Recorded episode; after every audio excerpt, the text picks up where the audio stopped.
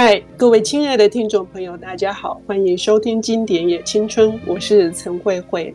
呃，在这个文学的这个长流里面，有一位传奇人物，他是一九五七年的诺贝尔文学奖得主，台湾的读者也对他很不陌生的，甚至呢以他为标杆，他的荒谬性跟反抗的这样子的哲学精神，或者是。他自己呃身体力行的去对抗当时二战的时候的这些独裁的法西斯的这个政权，作为一个文学家、哲学家啊，甚至是剧作家，卡缪呢都是呃很多人的心目中的典范。对我也是的，我在很年轻的时候，青少年时期。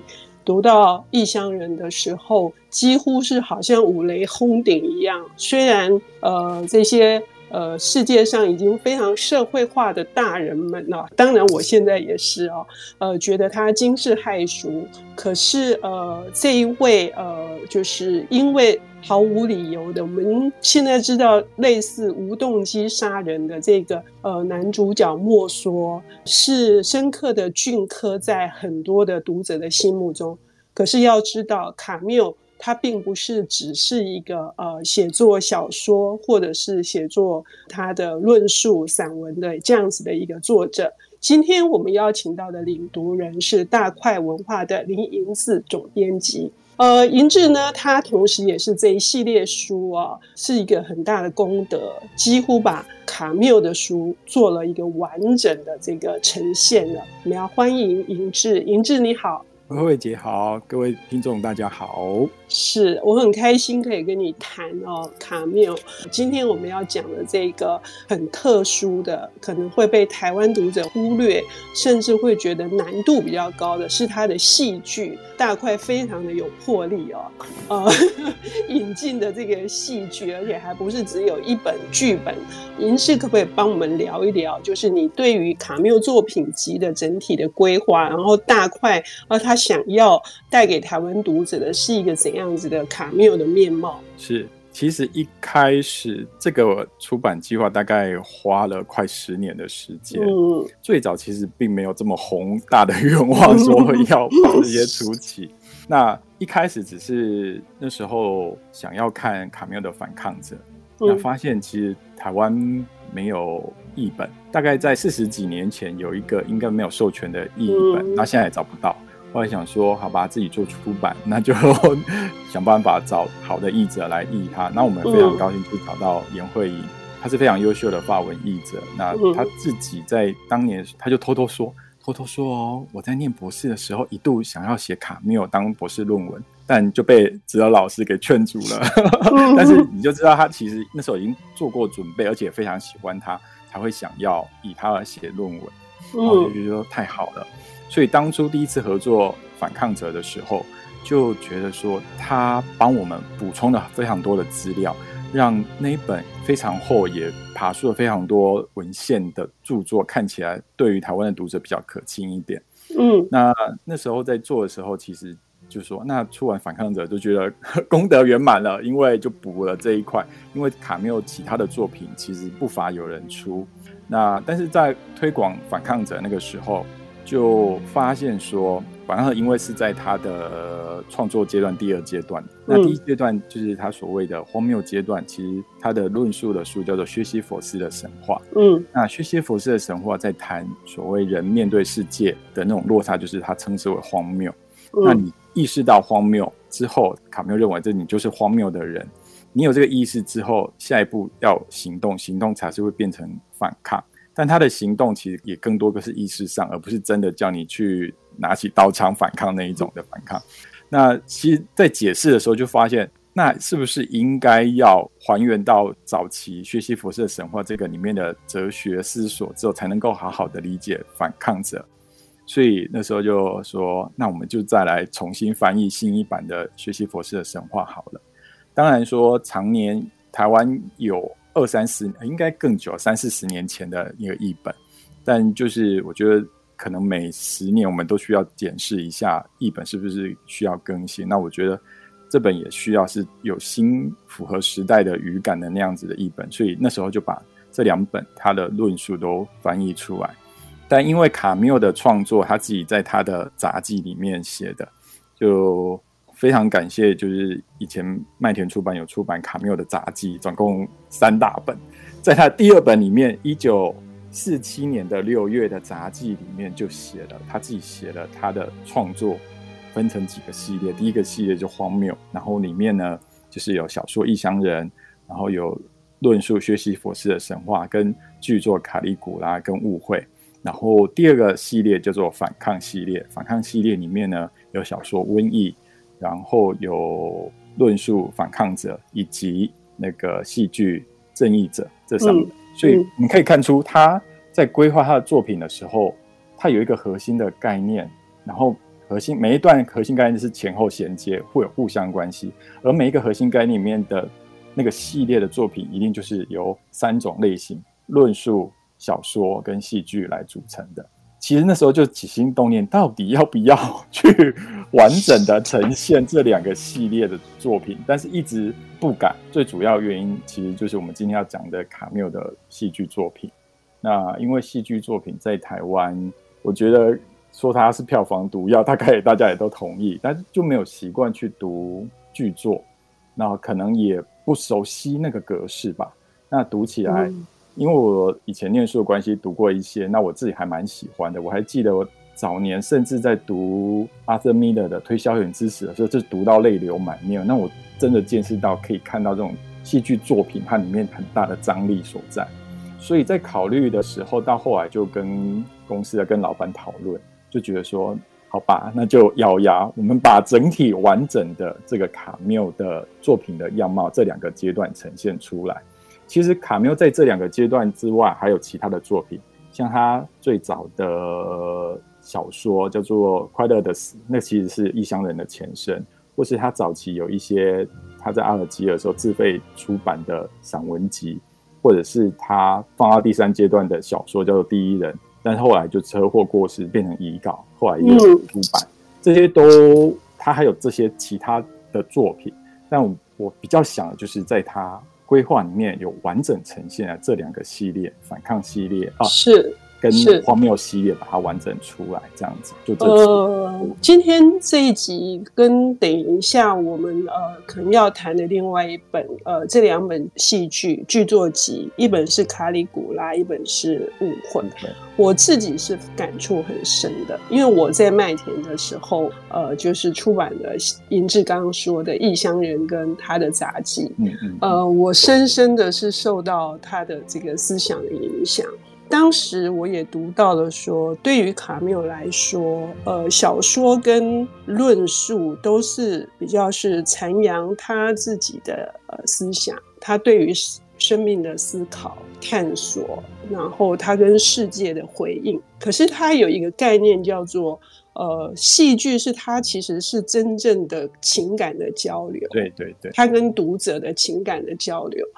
那所以银志说是票房毒药，我必须说，我早年在读桂冠版的卡里古拉的时候，我其实完全没有感觉不好读。那这一次的翻译更好读。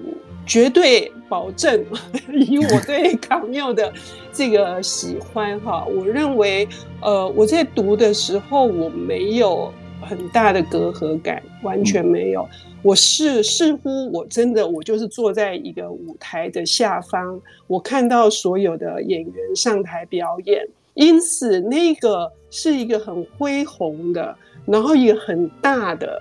呃，一场事实上是你跟你自己的生命在对话，你事实上你也会感觉你自己在台上的感觉。那么卡里古拉为什么有这么大的动力呢？而且他甚至卡缪还为这本剧本，呃，前后修改了四个版本。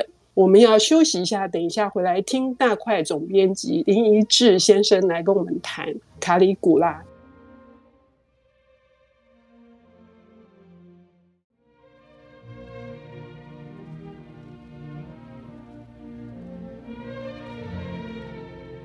欢迎回到《今年也青春》，我是陈慧慧。我们邀请到的领读人是大块文化的总编辑林英志先生。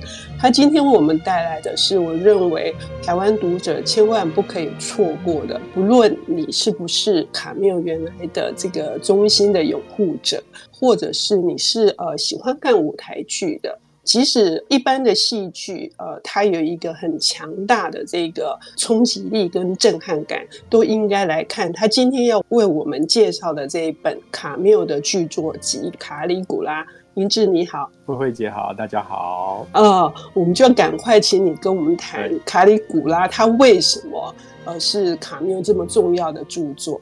我们刚刚谈到说，卡缪就。会利用不同的文类去阐述他的创作的核心的宗旨。嗯、那他在他第一阶段荒谬思思考里面，他很特别，他就放了两本巨作。那第一本很重要的就是卡里古拉。那卡里古拉这个是一个人名，是一个罗马时期的君王。那他是一般是被当成暴君看待的。那因为他的行为难以理解，通常很多暴君大家都想要。理解他们为什么这么想，但是卡里古拉可能就是一个谜一样的人物。他所讲的他言行为什么好像不符合常理？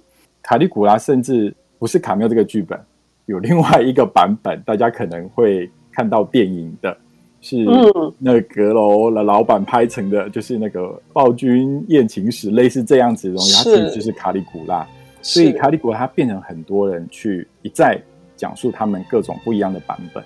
那卡缪呢，拿了卡里古拉，他原先是被认为是一个年轻有为的君王，但是在他的妹妹兼情人土西拉过世之后，他就性情大变。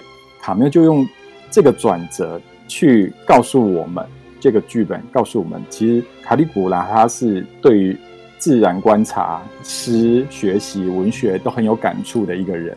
所以他透过这种，他为什么觉得美好事物无法留住，而见识到这个世界的荒谬性，觉得就算你再有什么样的本领，你都没有办法得到你想要的，你想要的永远跟你有落差。那这个落差，其实就卡缪的哲学看来，就是人对世界的感受跟世界回应回来的永远不一样，人因为因此而痛苦，他称之为荒谬。所以他就觉得这应该是来呈现荒谬性一个很好的机会。所以他就塑造了一个原本大家都在想说，那暴君的东西就是不合理，就认为它不合理就好了。但是他要让这个不合理呈现一个理念中的他为什么是不合理？因为他想要透过他身为一个皇帝无限的权利去取代大家认为是那种自然就是神明的权利。那神明的权利让你觉得痛苦。那如果我都按照各种的逻辑性把它进行到底的话，那是不是你就会不痛苦了？所以他比如说要解决国家的财政问题，他就把所有有钱人的钱给征收了，嗯、是，然后这反而变成造成人家的痛苦。嗯，但是他就是觉得说，那我就用各种的逻辑性推演到底，反而让他更有逻辑。可是更有逻辑之后就不符合人性，然后所有的他想要取而代之的那种非理性的或者是让人感觉荒谬的东西，变成跑到他身上来。他自己想要取而代之，利用他自己的权力去取代的让人痛苦的事情，就变成他的权力变成让人家感到痛苦。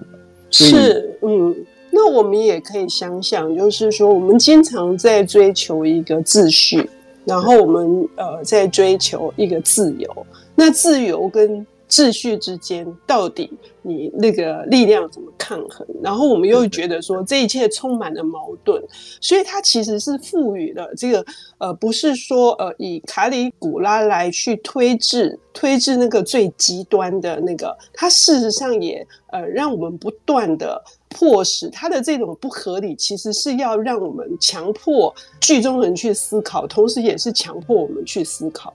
是。特别是刚刚慧慧姐提到这个，就是在于秩序跟自由之间。嗯，你如果把它放到现在的疫情状况，甚至放到刚好卡缪 他在反抗阶段写的《瘟疫》这本书，是就是那种无秩序性，然后跟大家想要恢复以前那种疫情前的那种秩序，但又面对你要抗疫的时候，那种牺牲个人的自由去配合各种的检疫医疗行为。那种之间的挣扎。那我觉得就是以这种秩序跟自由之间的拉扯，刚好放到这个时代来看，非常的清楚。那当然也就是卡里古拉他想要就是 OK，你们想要秩序，我就给你秩序，这样把秩序进行到底，他就试验给你看。但是呢，他却变成了整个国家的痛苦。那卡缪在帮英文版的这个剧本集的时候，帮卡里古拉下了一个注脚。然后那个注脚，我觉得就是因为作者自己讲的，所以大家都喜欢拿来 quote，它就变成一个标签。他说这是一个高层次自杀的故事，因为他的所作所为导致了人民起来反抗他，然后就变成他讲说一个高级自杀的故事。那刚好其实薛西弗斯的神话开宗明义第一段他就讲了。世界上最重要的议题就是关于自杀。嗯，人活着到底有没有意义？如果没有意义，是不是要自杀？他觉得哲学里面第一个要解决这个问题，不是去考虑什么各个象限、各个维度不同的东西。他其实讲的就是哲学的康德那一系列。他反而觉得要贴近去谈论人迫切想要知道的：你活着有没有意义？那会不会影响你的生活？你怎么存活下去？所以他才会被认为是存在主义的作家。虽然他自己觉得不是，但是因为他谈的这种关于自杀的议题，其实就刚好迫近那个时候存在主义在谈的人的存在的本质性，是不是存在先于本质，而本质先于存在？你没有那个本质，你是不是就还能存在？是不是要自杀？等等种种的议题。所以他刚好又把自己在。谈卡里古拉的时候，他自己就是说，这是一个高级自杀的故事，就让我们扣回了他去谈到底存在的意义是什么。那面对世界世界的荒谬的时候，你觉得世界荒谬无意义的时候，你该怎么自处？怎么去处理？那像卡里古拉这个样子，他其实是加速让自己灭亡，这也是另外一种。自杀的形式，这样对，所以听众朋友千万不要误会，探讨存在的本质，而必须去面对自杀这个议题，不是在推崇这样的行为，而是说你怎样找到你自己立足。所以，虽然薛西弗斯他推动他的巨石。感觉上、表面上或者实质上，它是一个徒劳，但是它还是不停的推动，它还是不停的在探索，不停的在质问。也就是说，我们其实也要像这个卡缪一样，他也是不停的在探索。所以，为什么卡里古拉会改了四稿？是不是？对对对对，我觉得卡缪应该是对这个作品非常非常的热爱，而且觉得他某方面也象征他自己的内心。嗯，我觉得他让卡里古拉跟剧中另外一个重要的角色，嗯、一个年轻的诗人互相对比。我觉得那个就是他化身出来的两个自我，嗯、一个就是热爱人世间、热爱自由，然后歌颂自由跟大自然的一个身份。那另外一个就是对于这些他有所质疑，是不是要放弃他，或是摧毁他的另外一个黑暗面。所以。这本卡里古拉，我觉得它的重要性就是呈现出了卡缪这两方面的拉锯。那这个拉锯也真的就是在荒谬思考里面，人要思索的世界就是这个荒谬，就是无意义。那你要怎么去面对这个无意义？你怎么去做自己的判断？学习佛斯的神话里面有提到说，你就算要每天做同样的事情，但是你掌握了你自己的命运，你应该要为这个值得高兴。是，所以最终他说。呃，颜慧莹在他的译后记也说，呃，他相信薛西弗斯是快乐的，或者另外一个译法是他是幸福的。那么，到底人呃要去怎么追求？以卡里古拉这样子，他在那边试探，而且他他事实上身体力行了自由的疆界，那那个界限是什么？然后最终我们应该要回到哪里？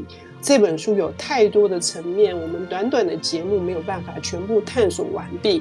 当然，还是希望呃各位听众朋友在银志总编辑的引导之下，重新来，或者是呃第一次打开来，你一定会呃有非常非常多的呃内在的回应的。尤其最后一句，大家要注意哦，卡里古拉他既然已经招致了这么多人要来杀他，但是呢。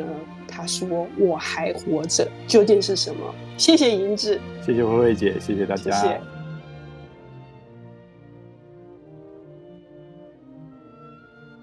本节目由 IC 之音与瑞木读墨电子书联合制播，经典也青春。与您分享跨越时空的智慧饗宴。